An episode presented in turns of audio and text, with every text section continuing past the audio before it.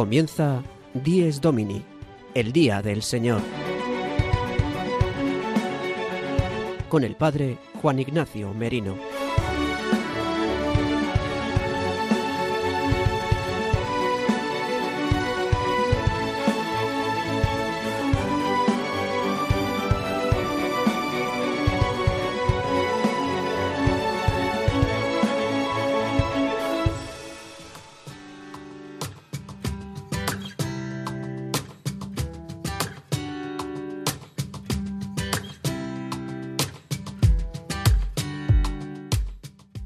Días, queridos amigos de Radio María. Dies Domini, el día del Señor.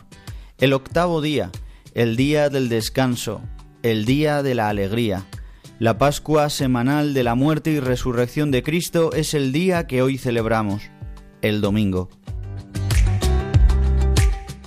Hoy, domingo 12 de diciembre de 2021, celebramos el tercer domingo de Adviento, llamado también Domingo gaudete.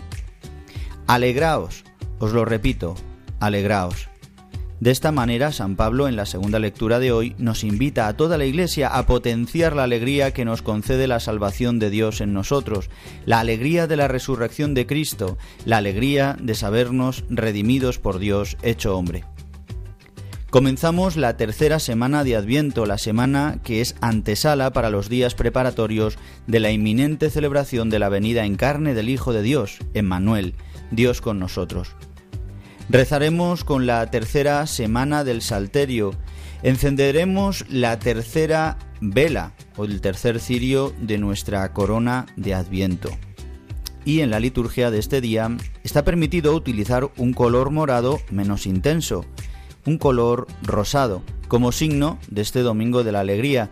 Por eso no nos asustemos si vemos hoy al sacerdote en la Eucaristía con una casulla de color rosa o salmón. Hoy en Dies Domini hablaremos de este día consagrado a nuestro Dios, especialmente en este domingo gaudete, que nos recuerda que el domingo es el día de la verdadera alegría. Trataremos muchos más temas en el programa que resumimos ahora en el sumario con Sara de Miguel y Gonzalo Grandal. El sumario de Dies Domini. Para comenzar nuestro programa, el padre Julio Rodrigo nos recordará en su anécdota semanal que Dios ama a todos los hombres y nosotros nunca debemos de juzgar a los demás. Hoy es el tercer domingo de Adviento, llamado Gaudete, y hablaremos sobre la verdadera alegría del cristiano y a vivir el gran día de la alegría, el Día del Señor. El padre Leocadio Viedma, en su sección La liturgia del domingo, explica a nuestros oyentes la oración de la hora intermedia.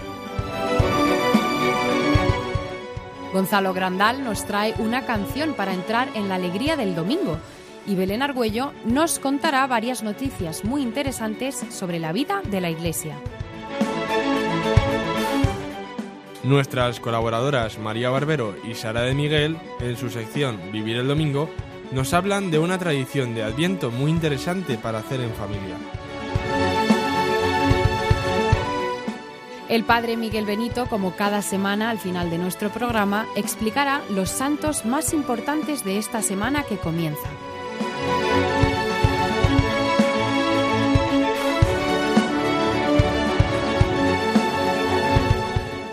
Hoy en Dies Domini, el Día del Señor, en este magazín de la mañana del domingo de 8 a 9 de la mañana y una hora menos si nos escucháis desde las Islas Canarias, tenemos un programa preparado para vivir de la alegría que nos trae Cristo el Señor resucitado. Saludamos en primer lugar a Gonzalo Grandal. Buenos días. Buenos días, Juan Ignacio.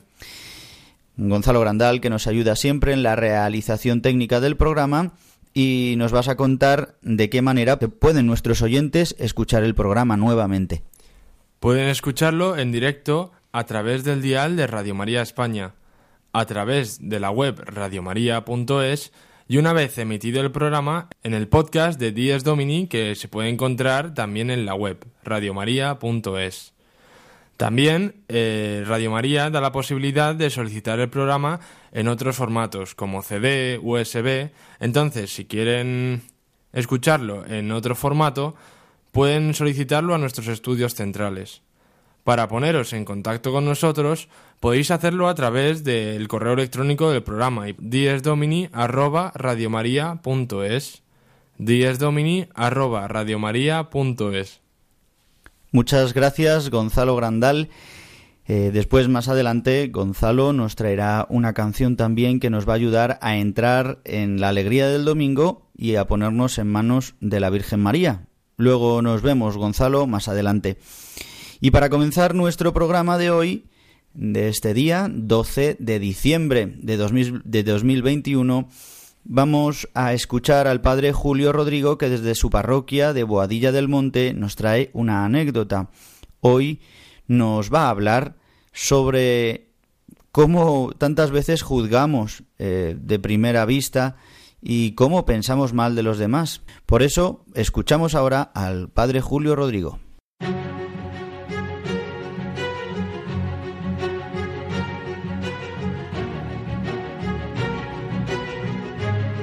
El domingo desde mi parroquia.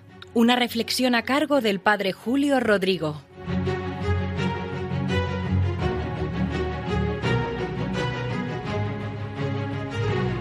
Muy buenos días y muy buen domingo de este tiempo de Adviento a todos los que escuchan este programa de Radio María Dies Domini, el Día del Señor. Seguro que ustedes recuerdan que hace años recibíamos por el correo electrónico muchos PowerPoints. Solían ser mensajes bonitos que se acompañaban de imágenes también muy bonitas y de músicas preciosas. Todo eso ahora ha cambiado y ahora son vídeos que nos mandan a través del WhatsApp. El caso es que yo recibí uno que se me ha quedado grabado en el corazón. Como todos esos PowerPoints, también tenía fotos bonitas, música bonita y un mensaje interesante. De lo que recuerdo de ese PowerPoint es como de la moraleja final, porque terminaba diciendo si no eres capaz de ver diez cosas buenas en el otro, el problema lo tienes tú, no lo tiene el otro. Caray, ese mensaje se me quedó ahí grabado a fuego, en el corazón, me dejó muy pensativo y por otra parte me hizo mucho bien. De hecho, cuando alguna persona se me atraganta o se me atraviesa, como lo queramos decir, y tengo la tentación de juzgarle o peor aún, descalificarle por completo, me acuerdo de ese mensaje. Si no eres capaz de ver diez cosas buenas en el otro, que el problema lo tienes tú, no lo tiene el otro. Y siempre encuentro cosas positivas. De nadie se puede hacer una descalificación total. El caso es que como a mí me hizo bien, en un grupo de la parroquia comenté esto que les estoy contando. Y al terminar, una señora me esperó y me dijo Padre, no estoy de acuerdo con lo que ha dicho usted de ese mensaje. En absoluto estoy de acuerdo. Yo me quedé así como sin saber qué decir. Pero la señora tendría sus razones. Y ella me dijo a continuación Mire, yo tengo que ver diez cosas buenas en mi exmarido. Usted conoce a mi exmarido y sabe todo lo que he pasado. Tengo que ver diez cosas buenas en él. Y lo cierto es que yo conocía la separación de esta señora y el exmarido no era ejemplo precisamente de casi nada, porque había sido una separación muy dura, muy traumática. Este señor había realizado también malos tratos físicos hacia su mujer y en fin, todo había sido un drama. Ella sufrió muchísimo y nosotros tratamos de ayudarla y apoyarla todo lo que pudimos.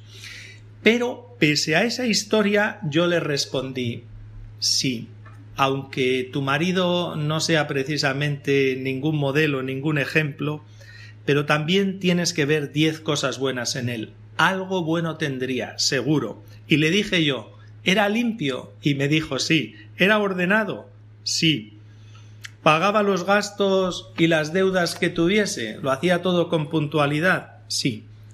Ya tienes tres cosas buenas de él. El resto de la lista la puedes hacer tú. Vi que la señora como que no se convencía y yo me quedé así pues como un poco serio y como un poco triste porque no supe si había hecho bien o si había hecho mal diciéndola estas palabras. El caso es que tras unos días a la señora se le pasó el enfado y yo también me quedé con la conciencia tranquila, porque aquel mensaje que les estoy contando del PowerPoint, si no eres capaz de ver diez cosas buenas en el otro, el problema lo tienes tú, no lo tiene el otro. Veo que es puro evangelio, porque Jesucristo nos invita a hacer una mirada bondadosa, amorosa sobre todos.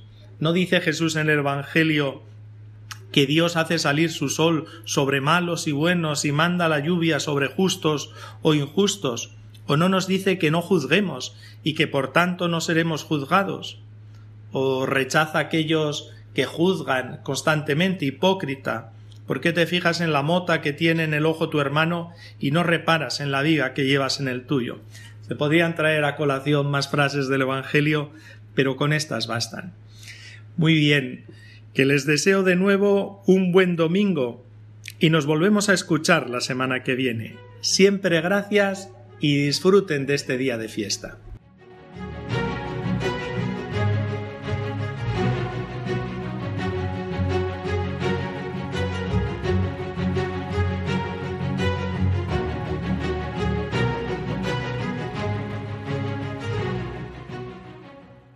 Y en este tercer domingo de Adviento, domingo gaudete, domingo de la alegría. Esta palabra, gaudete, es latín y es el imperativo de segunda persona plural, alegraos, que viene de la escritura, mm, justamente de la segunda lectura que se proclamará hoy, esta lectura de Filipenses, donde San Pablo dice, alegraos siempre en el Señor, os lo repito, alegraos este gaudete, gaudete, alegraos. Tantas veces nuestra tristeza, nuestros sufrimientos, nuestra pobreza no nos dejan alegrarnos. Ahora en unos minutos también meditaremos justamente sobre la verdadera alegría y la alegría que trae el domingo, es decir, la muerte y resurrección de Cristo. Esta es la verdadera alegría, la que da el Espíritu Santo, la alegría que es un fruto del Espíritu Santo, como también recoge San Pablo en su epístola a los Gálatas. Pero quiero que en un primer momento nos detengamos en la palabra de Dios que nos regala la Iglesia para este tercer domingo del ciclo C que acabamos de comenzar hace unas semanas. En primer lugar tendremos una lectura del profeta Sofonías, donde justamente comienza también con este imperativo, Alégrate, hija de Sión, grita de gozo Israel, regocíjate y disfruta con todo tu ser, hija de Jerusalén. Esta profecía que hace Sofonías eh, ya para el tiempo mesiánico es de los últimos profetas, el profeta Sofonías, y prepara el camino para la venida del Mesías. Alégrate, hija de Sión, alégrate con gozo, grita de júbilo Israel. Así la asamblea responderá con la palabra de Dios, con un salmo, con el, eh, en verdad es un, eh, cántico de, Isaías. Gritad jubilosos porque es grande en medio de ti el Santo de Israel. Este, este cántico, que está contenido también en la profecía de Isaías, es maravilloso. Gritad jubilosos, cantemos jubilosos, porque el Señor es grande, ha sido grande en medio de su pueblo. Esta es la alegría exuberante, esta es la alegría desbordante, el amor de Dios en, dentro de nosotros, el saber que viene cerca, que está ya aquí el Señor, que actúa. Esta es la alegría que vive el pueblo de Israel. Pero nosotros hemos encontrado al Mesías, que ha venido una vez hecho carne y que vendrá en su gloria definitivamente y que viene en cada acontecimiento, en cada momento, en cada celebración, en cada liturgia, en cada persona que nos encontramos. El Señor viene viene y vendrá en la Eucaristía que celebremos en este domingo o que ya hayáis celebrado. Y la segunda lectura, pues escuchamos este trocito de Filipenses. Quiero leeroslo entero porque creo que es importante. Dice, Hermanos, alegraos siempre en el Señor. Os lo repito, alegraos. Que vuestra mesura la conozca todo el mundo. El Señor está cerca. Nada os preocupe, sino que en toda ocasión, en la oración y en la súplica, con acción de gracias, vuestras peticiones sean presentadas a Dios, y la paz de Dios, que supera todo juicio, custodiará vuestros corazones y vuestros pensamientos en Cristo Jesús. San Pablo indica e invita a la comunidad de Filipo a la alegría, a la verdadera, a la verdadera alegría, a la alegría que da el encuentro con Jesucristo resucitado de entre los muertos, la alegría que da cuando hemos recibido el Espíritu Santo dentro de nosotros y vivimos de la gracia de Dios, la alegría que da el haber vencido el pecado en nosotros, el que ya no somos esclavos del temor ni del pecado ni del mal, sino que somos libres. Y después continuaremos hablando de esta verdadera alegría, por eso quiero que nos detengamos un momentito en el Evangelio, donde el evangelista San Lucas, en el capítulo número 3, continúa eh, el Evangelio del otro día. Sí que justamente no escucharemos cuando San Juan Bautista llama a todos los fariseos y a todos los que están ahí en el Jordán, les dice raza de víboras, y mm, como desatando ¿no? y destacando y sacando a la luz las intenciones del corazón de los que buscan torcidamente la acción de Dios en sus vidas. Pero continúa, eh, que es donde empieza el Evangelio de este domingo, en que la gente le pregunta, ¿qué, es que, qué debemos hacer? ¿No? Le preguntan a este profeta, a este precursor, a este hombre tan extraño que le llamaban que estaba loco porque se vivía en el desierto, porque era un nazir, porque estaba bautizando, llevando un bautismo de conversión, como otros tantos que anunciaban una penitencia, la penitencia ante la venida, ante el tiempo mesiánico que ya estaba muy cerca, que ya estaba, que ya había nacido en este pueblo y que se iba a manifestar en muy poquito tiempo. Por eso le preguntaban, dice, unos le preguntaban y le dicen, ¿qué tenemos que hacer? Dice, pues que compartáis la túnica. Otros dicen que vinieron a bautizarse, bautizarse unos publicanos, le preguntaron, ¿y qué debemos hacer nosotros? Y él les contesta, no exijáis más de lo establecido esto a los publicanos, es decir, que no, que no abusen de a, los que están pagando los impuestos o a los que eh, tienen que pagar, ¿no? Eh, pues tantos pagos y tantas eh, cuotas, no seáis, no, no, no, no, exijáis más de lo establecido, ser, ser honrados. Otros soldados le preguntan, ¿y nosotros qué hacemos? dice, pues no, no extorsionéis ni os aprovechéis de nadie con denuncias falsas. Y esto parece como que a veces nos podemos quedar con este mensaje moralista del Evangelio. Ay, pues ¿qué tenemos que hacer? Pues vamos a intentar hacer esto. Cuando experimentamos que no podemos, cuando vivimos en el pecado, no podemos dejar de vivir en el pecado por nosotros mismos. Pero sí, ante el anuncio de la palabra, ante el anuncio de la venida del Mesías, San Juan hace que los corazones se vuelvan a Dios. Hacen que dejen de pecar, les dice, convertíos porque está cerca el reino de Dios, porque viene uno que no os va a bautizar con agua, sino con Espíritu Santo y fuego, es lo que dice hoy. Y vendrá, y en su mano tiene el bieldo para aventar su parva y reunir su trigo en el granero y quemar la paja en una hoguera que no se apaga dice el final del Evangelio, con estas palabras y otras muchas exhortaciones, anunciaba al pueblo el Evangelio. Es una síntesis de lo que San Juan hizo, siendo el precursor. Preparó el camino, él es el que ha preparado el camino. Nos ayuda hoy también a nosotros a que preparemos el camino, a que renunciemos al pecado, que renunciemos al odio, a la murmuración, a la exigencia, a la ira, que renunciemos, que renunciemos y entonces recibimos el Espíritu Santo nosotros que hemos sido bautizados ya en el bautismo que nos ha traído Cristo, que es su muerte y su resurrección, lo actualizamos en la Eucaristía y vivimos de la gracia de Dios para constantemente esperar la venida de Dios con nosotros, el mismo Dios hecho hombre. Y ahora continuamos en nuestro programa, el magazine de las mañanas de 8 a 9. Y quisiera que ahora escucháramos a nuestro director de Radio María, la radio de la Virgen aquí en España, al padre Luis Fernando de Prada. Eh, en este tiempo de Adviento sabéis que siempre, pues eh, nuestro queridísimo director nos invita a colaborar económicamente y con nuestra oración para que Radio María pueda seguir expandiendo y anunciando el Evangelio por toda España.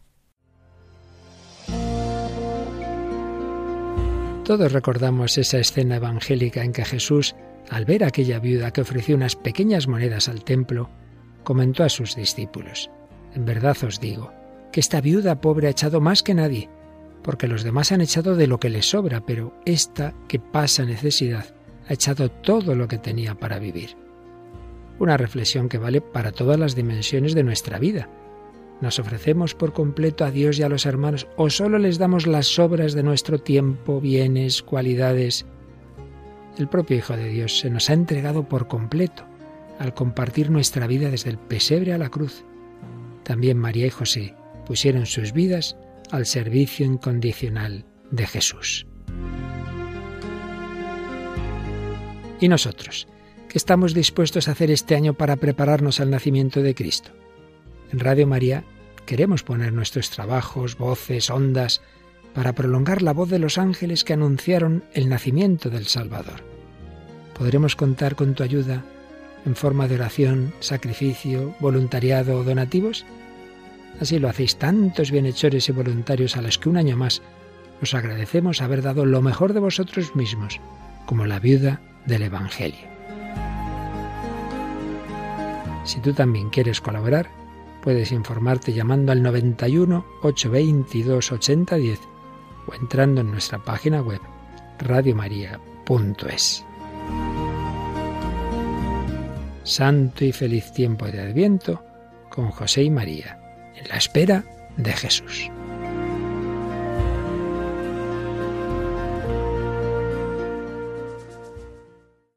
El padre Leocadio Viezma Morillo nos trae una reflexión sobre la liturgia del domingo.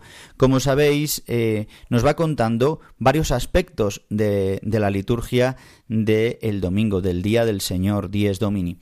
Hoy nos va a hablar de la oración del oficio divino de la hora intermedia. Muy interesante que nos va a ayudar a comprender también cómo es la oración de la liturgia de la Iglesia.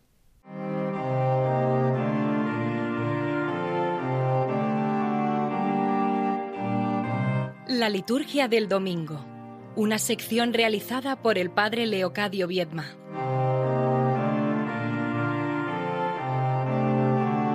Buenos días a todos nuestros amigos de Radio María en este programa Dies Domini.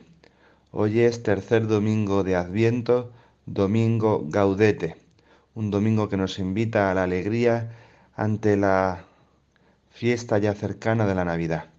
Seguimos entendiendo cómo la Iglesia y su liturgia nos hace vivir mejor el domingo, el día del Señor. Otros, en otros programas hemos hablado del el oficio de laudes, del oficio de lectura, etc. Hoy vamos a hablar de la hora intermedia. La hora intermedia es un oficio menor dentro de la liturgia de las horas, que justamente pretende lo que el mismo nombre de liturgia de las horas significa, es decir, una liturgia que va siguiendo las horas del día. La hora intermedia es una celebración que puede tener lugar en tres momentos del día o en uno de esos tres. Tercia, sexta, nona. Tercia en torno a las nueve de la mañana, sexta en torno a las doce del mediodía y nona en torno a las tres de la tarde nos hacen presente distintos momentos de la historia de la salvación, de la pasión de Cristo y de su resurrección. Sobre todo la hora sexta hace referencia en el momento en el que la luz del sol está en su cenit a la presencia de Cristo resucitado entre nosotros. La hora nona claramente a la pasión del Señor y la hora de tercia a la efusión del Espíritu Santo. También nos recuerda cuando los apóstoles tanto en el templo de Jerusalén como en otros lugares, oraban a Dios. La hora intermedia de todos los días y particularmente la del domingo hace presente un hecho importante y es como interrumpir la actividad que estamos haciendo. Es cierto que hay como un plato fuerte de la oración, por decirlo de alguna manera, por la mañana. Son los laudes, es el oficio de lectura y nuestra oración personal y hay como otro plato fuerte por la tarde, las vísperas, para dar gracias a Dios por el día que termina, y luego la breve oración de las completas, como examen de conciencia y oración antes de irnos a la cama, ya hablaremos de ellas. La hora intermedia tiene el papel de molestar, de interrumpir, de cortar, de ser como ese punto de descanso y de reposo que rompe los quehaceres del día para hacer que caigamos en la cuenta de la presencia de Dios. Cierto que el Señor nos acompaña en cada momento de nuestra jornada, pero el ajetreo, ya sean los días laborables o incluso también el domingo, o a lo mejor el hecho de que el domingo quizás sea un día excesivamente de, de no hacer nada, quizá para algunos, pues la hora intermedia nos ayuda a pararnos y a tomar conciencia de que el Señor resucitado acompaña nuestro camino en este día. Tercia, sexta, nona. Habitualmente en los monasterios se celebran las tres horas. Los sacerdotes y los fieles laicos que celebran la liturgia de las horas habitualmente elegimos una de estas tres, la que mejor nos viene a nuestra jornada. Conviene no perder esta hora, aun siendo menor, aun siendo breve, aun siendo pequeña, aun siendo discreta. Podríamos entrar en la riqueza de sus antífonas y de sus salmos, sobre todo el Salmo 118, el gran elogio de la ley divina. Pero sobre todo no perder el sentido de tener ese momento de parar, de parar para entrar en, la, en nuestro interior y entrar en la presencia de Dios y tomar conciencia que es el Señor resucitado que nos acompaña. Feliz domingo.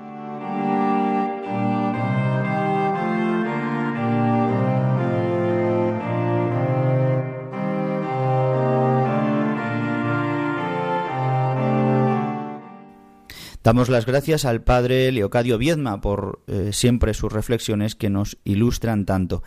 Y ahora quisiera que nos adentráramos en el significado de la alegría de, que nos trae el Señor, de la alegría de vivir el domingo. Y, lo, y voy a comenzar leyendo el primer número de eh, la exhortación apostólica del santo mm, de su santidad, del Papa Francisco, que fue la primera exhortación apostólica que hizo en su pontificado desde el año 2013, llamada Evangelii Gaudium, la alegría del Evangelio. Y comienza así, como sabéis, siempre el título de las encíclicas y de las cartas pastorales y de las exhortaciones son es la primera palabra o las dos primeras palabras con las que comienza dicha, eh, dicho escrito. Voy a leer el número uno. Dice, la alegría del Evangelio llena el corazón y la vida entera de los que se encuentran con Jesús. Quienes se dejan salvar por Él son liberados del pecado, de la tristeza, del vacío interior, del aislamiento. Con Jesucristo siempre nace y renace la alegría. En esta exhortación quiero dirigirme a los fieles cristianos para invitarlos a una nueva etapa evangelizadora marcada por esa alegría e indicar caminos para la marcha de la Iglesia en los próximos años.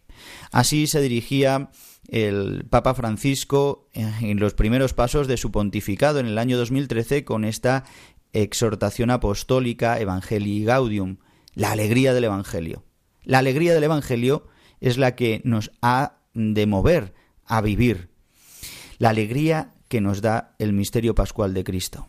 Dice Nehemías, el profeta Nehemías, cuando eh, comienza, digamos así, la vida de sinagoga, es decir, en el tiempo que no tenían, estaba todavía sin reconstruir el templo, que llevarán a cabo la reconstrucción Esdras y Nehemías, eh, se proclamaba la palabra de Dios, haciendo una liturgia de la palabra.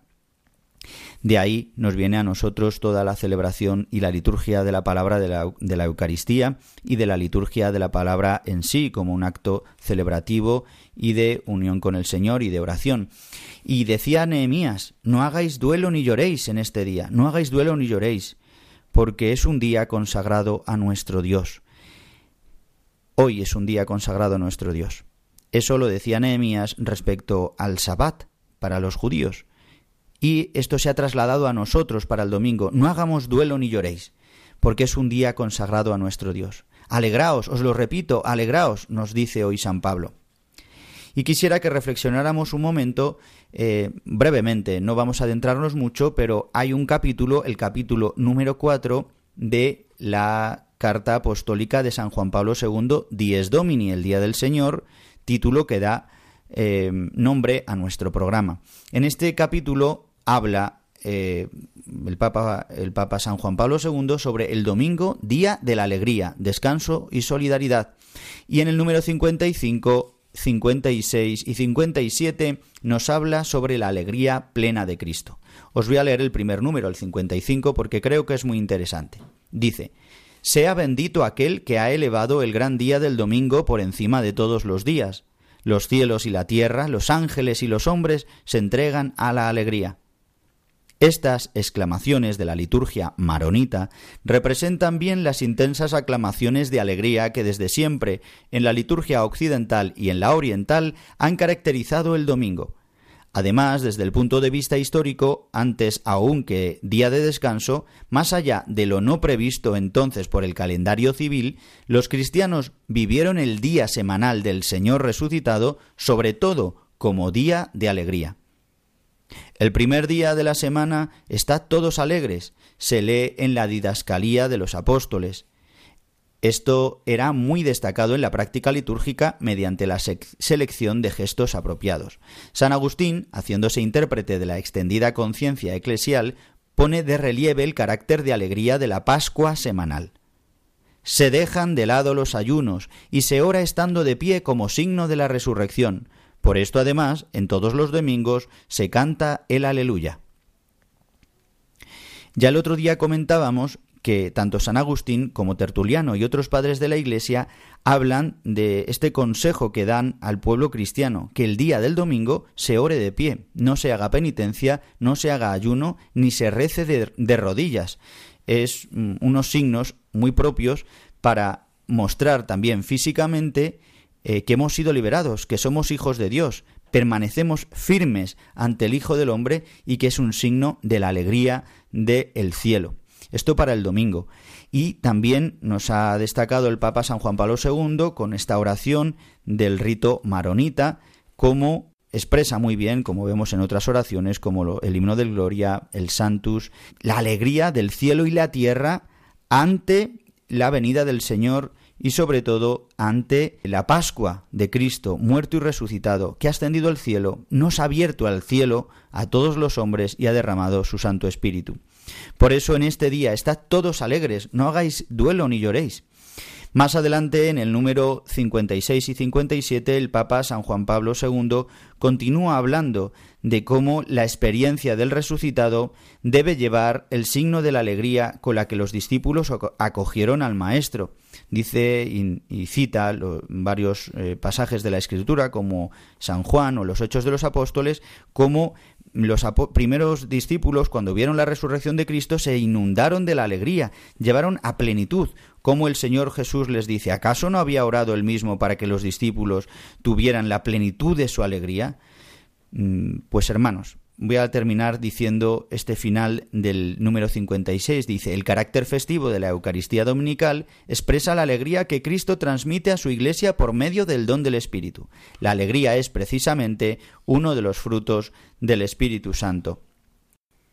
Y en el número 58 de Dies Domini, San Juan Pablo II cita la exhortación apostólica de Pablo VI del año 1975, Gaudete Indomino, donde define la verdadera alegría. Dice, la alegría cristiana es por esencia una participación espiritual de la alegría insondable, a la vez divina y humana, del corazón de Jesucristo glorificado.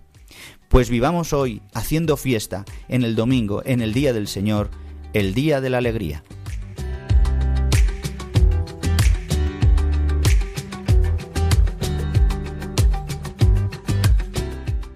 Y ha llegado el momento de la música en nuestro programa Dies Domini. Estamos ya en mitad en el Ecuador del programa de hoy, 12 de diciembre. Estás escuchando Radio María y podrás escuchar este programa en el podcast de radiomaria.es. Digo que llegamos al momento de la música y Gonzalo Grandal nos ha preparado una canción maravillosa para este día. Así es, Juan Ignacio, pero esta vez no vamos a escuchar una canción que esté relacionada con el domingo, con el tiempo litúrgico que estamos viviendo, sino que está relacionada con nuestra Madre la Virgen, ya que hoy, aunque prima la fiesta del domingo, es 12 de diciembre y se celebra la fiesta de la Virgen de Guadalupe, patrona de México y también de la provincia de Extremadura aquí en España. Antes de escuchar la canción que he preparado, que se llama ¿Acaso no estoy yo aquí? me gustaría contar un poco el milagro de la Virgen de Guadalupe. La aparición se inició el 9 de diciembre de 1531 en la Ciudad de México, cuando la Virgen se le aparece al indio Juan Diego y le pide que le transmita al obispo del lugar su voluntad de construir un templo dedicado a ella en el cerro de Tepeyac. El obispo, al escuchar el relato del indio, le pide una prueba de la presencia de la Madre de Dios allí. María hace crecer entonces un jardín de rosas en un cerro inhóspito y semidesértico, y se las hace recoger en su tilma a Juan Diego. Luego le pide que se las presente como prueba de su presencia al obispo. Cuando el indio abre su tilma frente al obispo, caen las flores al suelo y aparece milagrosamente retratada la imagen de la Virgen María en la rústica tela. El templo dedicado a la Virgen de Guadalupe fue construido en el cerro de Tepeyac, lugar de las apariciones, donde se exhibe la tilma original de Juan Diego, impresa con la mundialmente conocida imagen de la Virgen de Guadalupe. Bueno, pues acabamos de escuchar un poco cómo fue el milagro de la Virgen de Guadalupe, y vamos a escuchar ahora esta canción que se llama ¿Acaso no estoy yo aquí? Esta dice ¿Acaso no estoy aquí que soy yo tu madre? Bajo mi manto y en mi regazo te cuidaré. Estas palabras las dirigió la Virgen María en esta advocación de Guadalupe al indio eh, Juan Diego, San Juan Diego.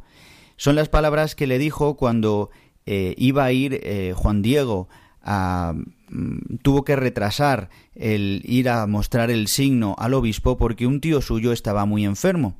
Y de camino la Virgen se le presenta y le dice estas palabras que a, las que le ha puesto música Atenas y que nos consuelan y nos ayudan al ver hoy eh, cómo la Virgen María también nos acompaña en nuestros sufrimientos y en nuestras dificultades y nos trae la verdadera alegría de la salvación de su Hijo Jesucristo, Dios y hombre. Pues escuchamos esta canción, Gonzalo. La escuchamos.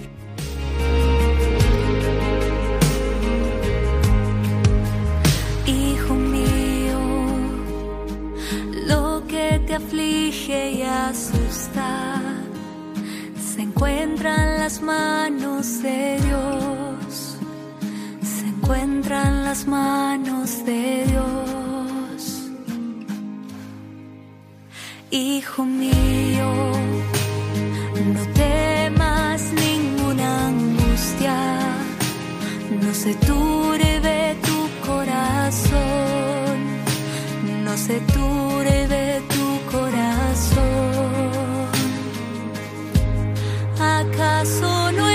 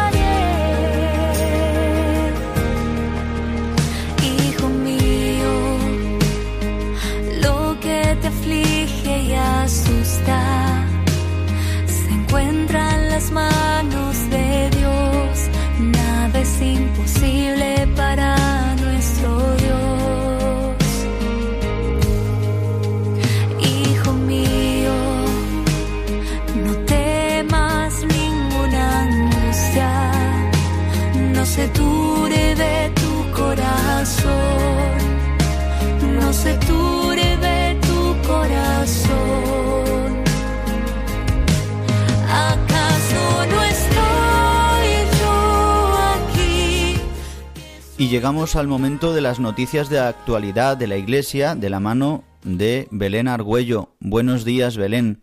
Buenos días, Juan Ignacio. En primer lugar, nos traes una noticia relacionada con la construcción de una catedral en Arabia Saudí. Se ha construido una nueva catedral en Bahrein. El Vicariato Apostólico de Arabia del Norte cuenta con unos dos millones y medio de católicos que son, en su mayoría, trabajadores migrantes de diversas nacionalidades. Detrás de la construcción se encuentra la Fundación Pontificia Ayuda a la Iglesia Necesitada, y esta es la primera catedral en un territorio donde predomina la religión musulmana. Con el fin de brindarles una mayor atención pastoral, el obispo Camilo Ballín, fallecido en el año 2020, inició el proyecto de construir una catedral bajo el nombre de Nuestra Señora de Arabia. Esta catedral ha sido consagrada el pasado 10 de diciembre por el cardenal Luis Antonio Tagle y cuenta con la estética del camino neocatecumenal, diseñada por Kiko Argüello. Y ahora nos recuerdas las palabras que el Santo Padre, el Papa Francisco, ha dado a toda la Iglesia en el Día de la Inmaculada, el pasado 8 de diciembre. En la solemnidad de la Inmaculada Concepción de la Virgen María, celebrada el 8 de diciembre, el Papa rezó la oración del Ángelus. También ha reflexionado sobre la liturgia del día, que relata el anuncio del ángel a la joven María de Nazaret.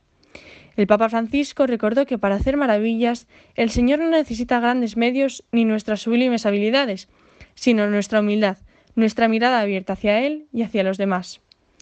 Escuchamos al Santo Padre. Y este es para nosotros el camino para convertirnos en santos e inmaculados. La belleza incontaminada de nuestra Madre es inimitable, pero al mismo tiempo nos atrae. Encomendémonos a ella y digamos una vez para siempre no al pecado y sí a la gracia. Y tenemos nuevos nombramientos de obispos en España. Nos vas a contar de dos nuevos obispos, uno muy especial, que es eh, de don José Ignacio Munilla, tan querido en Radio María y tan importante para la radio de la Virgen. Tras más de diez años como obispo de San Sebastián, el Papa ha nombrado a Monseñor Munilla Aguirre obispo de la diócesis de Orihuela, Alicante. Munilla ha informado de que su toma de posesión será el 12 de febrero y hasta entonces espera continuar como administrador de la diócesis de San Sebastián. Después de esto, la diócesis de Guipúzcoa quedará vacante hasta que se designe un nuevo obispo. Además, el sacerdote toledano Jesús Pulido, quien hasta ahora ha ocupado el puesto de director de la Comisión Episcopal para la Doctrina de la Fe, ha sido nombrado por el Santo Padre el nuevo obispo de Coria, Cáceres, una diócesis que estaba vacante desde febrero de 2020. Y hasta aquí el momento de Dies Domini para las noticias de la mano de Belén Argüello. Muchas gracias, Belén. Hasta el domingo que viene. Muchísimas gracias, Juan Ignacio, y hasta el próximo domingo.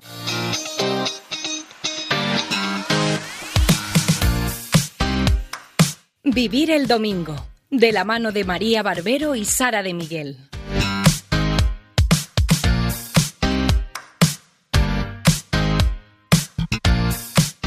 Buenos días, queridos oyentes, y bienvenidos un domingo más a nuestra sección. Hoy os traemos una tradición que no es muy conocida y que muchas familias ponen en práctica durante el Adviento, de cara a la preparación al nacimiento del niño Jesús. Efectivamente, esta tradición de la que hablamos es el árbol de Jesé. Para esto hemos hablado con Begoña López Asiaín, que desde hace un par de años, junto con su marido Pablo y sus cuatro hijos, la pone en práctica. Begoña nos contaba un poco en qué consiste. El árbol de Jesé es una tradición que empezamos hace, hace dos Navidades, gracias a una amiga nuestra que nos propuso este, esta iniciativa a través de las redes eh, y nos pareció muy interesante porque se sale de lo tradicional de la corona de Adviento y de contarles un poquito lo que es la Navidad y se trata de como conocer a través de las eh, antiguas escrituras del Antiguo Testamento la genealogía de Jesús, o sea, desde la creación del mundo, pasando por Abraham, Isaac, em, José, Moisés, conocer toda la historia de salvación hasta acabar pues eso en este, en este niño que nace en Navidad. Esta metodología que ayuda a los niños a conocer la genealogía de Jesús se puede llevar a cabo de diferentes maneras. Begoña nos contaba cómo lo hacen en casa con sus hijos. Lo que hacemos es que todas las noches pues sacamos una de las figuritas que representan el arca de la alianza, la zarza ardiente, la túnica de José, eh, también está pues la, pues, la alianza que hace Dios con Abraham, con eh, que va a multiplicar su descendencia como las estrellas del cielo, entonces una de las figuras son unas estrellas. Y vamos pues conociendo a través de pequeñas lecturas adaptadas a los niños, claro, porque si no es un poco complicado, y vamos conociendo em, pues todo este árbol que, que, es este tronco, ¿no? el tronco de Jesé, del cual nace un retoño que es Jesucristo. Como ya os comentábamos hace unas semanas, el Adviento es un tiempo de espera y esperanza. Durante cuatro semanas vamos alimentando el anhelo por la venida del Salvador a nuestro hogar, a nuestra familia, que es el centro de nuestras vidas. Pero ese anhelo del Mesías se remonta a miles de años atrás, ya que el pueblo de Israel esperaba esta venida y sobre ella hablaron los profetas. Precisamente es en una profecía de Isaías en la que se basa esta práctica familiar de Adviento, que se está popularizando cada vez más entre los cristianos de distintos países. Se trata del árbol de Jesé y tiene su origen en este versículo. Saldrá un vástago del tronco de Jesé y un retoño de sus raíces brotará. Reposará sobre él el espíritu de Yahvé. Es decir, Jesé fue el padre del rey David, de cuyo linaje nació Jesús. Cristo es, por tanto, ese retoño que nace del árbol de Jesé. Teniendo en cuenta los orígenes de Jesús, el árbol de Jesé pretende recorrer durante el tiempo de Adviento los principales pasajes de la historia de la salvación que ha hecho Dios con su pueblo hasta el nacimiento de Cristo. Esta tradición es una manera muy audaz de transmitir la fe a los más pequeños de la casa, ya que este modo de adentrarse en la escritura a través del árbol de Jesé y abondar en la historia de la salvación es una oportunidad excepcional para mostrar a los niños la acción de Dios, no solo en el pueblo de Israel, sino en cada uno de nosotros. Pablo, uno de los hijos de Begoña y Pablo, ha querido decirnos unas breves palabras sobre esto.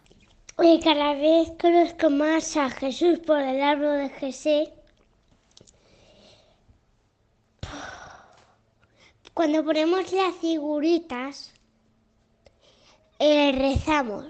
Bueno, como podéis ver, los niños como Pablo comprenden a través de las historias y narraciones la necesidad que tenemos cada uno de nosotros de ser salvados y de recibir a Cristo en nuestra vida. Así, ayudados por cada uno de estos episodios, podemos poner en común cómo Dios ha actuado y actúa en nuestra historia familiar, para comprobar que estas no son historias del pasado, sino que hoy se actualizan en nuestra vida. Muchísimas gracias, Begoña López Asiaín y al pequeño Pablo, por vuestro tiempo y por traer a nuestros oyentes esta tradición tan bonita. Y nada, con esto acabamos la sección de hoy. Ojalá haberos abierto una puerta a esta nueva tradición. Os esperamos el próximo domingo y, como siempre, que Dios os bendiga.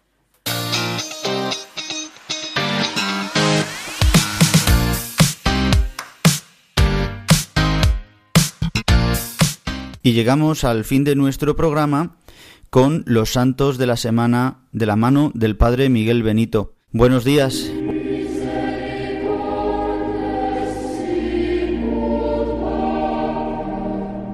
Los santos de la semana, con la colaboración del Padre Miguel Benito.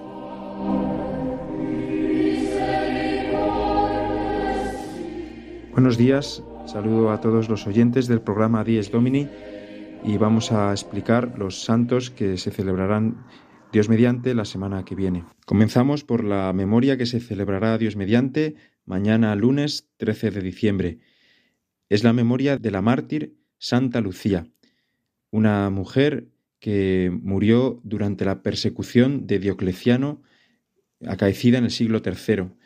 Esta persecución es una de las más cruentas que tuvo lugar durante el periodo en el cual la Iglesia permaneció en la clandestinidad y en la cual el, simplemente el, solo hecho de ser cristiano era considerado un delito al cual se aplicaba la pena de muerte. Pues efectivamente eh, Lucía fue eh, acusada de ser cristiana, se, se, hizo un proceso y fue, fue martirizada cruelmente. El nombre de Lucía significa luz o también portadora de luz.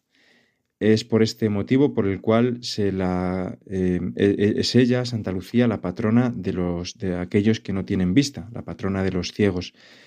Mm, algunas tradiciones han dicho que, que, en su martirio le fueron sacados los ojos, esta forma tan, tan cruenta de, de, de, recibir una tortura, pero esto no está atestiguado por la historia de manera fehaciente, eh, con lo cual no lo podemos afirmar con rotundidad sin embargo, eh, pues Santa Lucía ha permanecido eh, en, la tradición popular como la, como la patrona de los ciegos. Existe este dicho tan, tan, bueno, cuando una persona ve bien, que se dice que Santa Lucía te conserve la vista. Pues bien, eh, a Santa Lucía la celebraremos, si Dios quiere, el 13 de diciembre. Al día siguiente, martes 14 de diciembre, celebraremos a un grandísimo santo, santo español del siglo de oro, del siglo XVI, que no solo, era, no solo destacó por su grandísima altura espiritual, sino también eh, a nivel humano. Está considerado uno de los mejores poetas de la literatura española. Estamos hablando de San Juan de la Cruz, un hombre de muy pequeña estatura, nacido, de hecho hay cuentan una anécdota de Santa Teresa que decía que había conocido a un, a un fraile muy pequeñito de estatura, pero muy grande en su alma, o una, o una expresión similar. Y, bien, pues este monje, nacido en el año aproximadamente en el año 1542, en Fontiveros, provincia de, de, Ávila, eh, fue un, fraile que desde pequeño tuvo un, gran amor a Jesucristo. Conoció a Santa Teresa de Jesús y Santa Teresa vio en él a la persona idónea para eh, iniciar en la orden masculina, en la rama masculina de los carmelitas, la reforma que ella había iniciado eh, en, la orden, en la rama femenina de, la orden carmelitana. Eh, y efectivamente, con San Juan de la Cruz se dio inicio lo que ha sido llamada después la, la, orden de los carmelitas descalzos, eh, la rama masculina de, la, de los carmelitas descalzos eh, en la cual hay, una observancia más estricta de la regla eh, inicial que, tienen lo, los carmelitas. Pues, pues, bien, a San Juan de la Cruz le celebraremos, eh, si Dios quiere, este, el 14 de diciembre. Como decía, él padeció una terrible persecución eh, a causa de, este, de, estos deseos que tenía eh, de, llevar a cabo la, reforma y llegó incluso a, estar, eh, a estar mmm, preso en un calabozo, en un calabozo conventual, en la cárcel conventual de un convento carmelita de Toledo. Eh, tuvo que someterse a, las investigaciones de la Inquisición y precisamente en estos momentos de tanta oscuridad es cuando compuso sus mejores poesías. La noche oscura, el cántico espiritual, tantos otros que me gustaría leeros, pero por falta de tiempo no es posible. Por último, me quiero referir a, la, a, una preciosa memoria que se celebrará el 18 de diciembre, la Virgen de la Esperanza. Es eh, la Virgen embarazada, la Virgen expectante. Es una memoria que se celebra ya dentro de los días de la novena, digamos así, anterior a los días de Navidad, y es la Virgen de la Esperanza, también llamada Virgen de la O. Pues nada más, queridos oyentes, que los santos nos sigan acompañando, estimulando, en el camino de la santidad para crecer cada vez más hacia nuestro Señor Jesucristo. Buen domingo a todos. Y llegamos a los últimos minutos de nuestro programa. Hoy, en el tercer domingo de Adviento, domingo Gaudete, domingo de la alegría. Hoy es el día de la alegría. No hagáis duelo ni lloréis. Hoy es el día de la resurrección de Cristo. Hoy es el día en el que continuamos viviendo la vida en Cristo, en la que celebramos que Dios nos ha salvado y que continuamos esperándole para que un día vuelva y que en este tiempo de Adviento nos preparamos para también vivir nuevamente eh, y celebrar el nacimiento de Dios hecho hombre. Doy las gracias a todos los colaboradores, a Sara de Miguel, a María Barbero, que también nos han traído una experiencia muy bonita en familia para vivir el Adviento y el resto de nuestras secciones, Padre Miguel Benito con los santos de la semana, el Padre Julio Rodrigo con su sección desde su parroquia y el Padre Leocadio Viedma con el toque de la liturgia.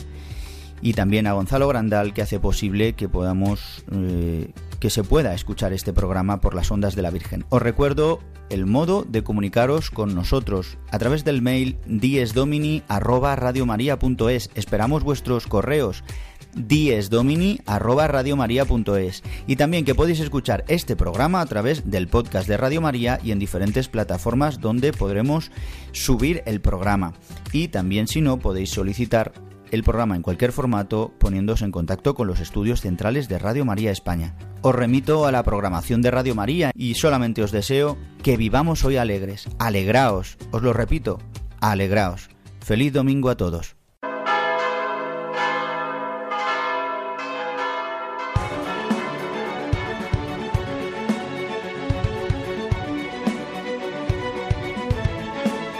Han escuchado Dies Domini, el Día del Señor, con el Padre Juan Ignacio Merino.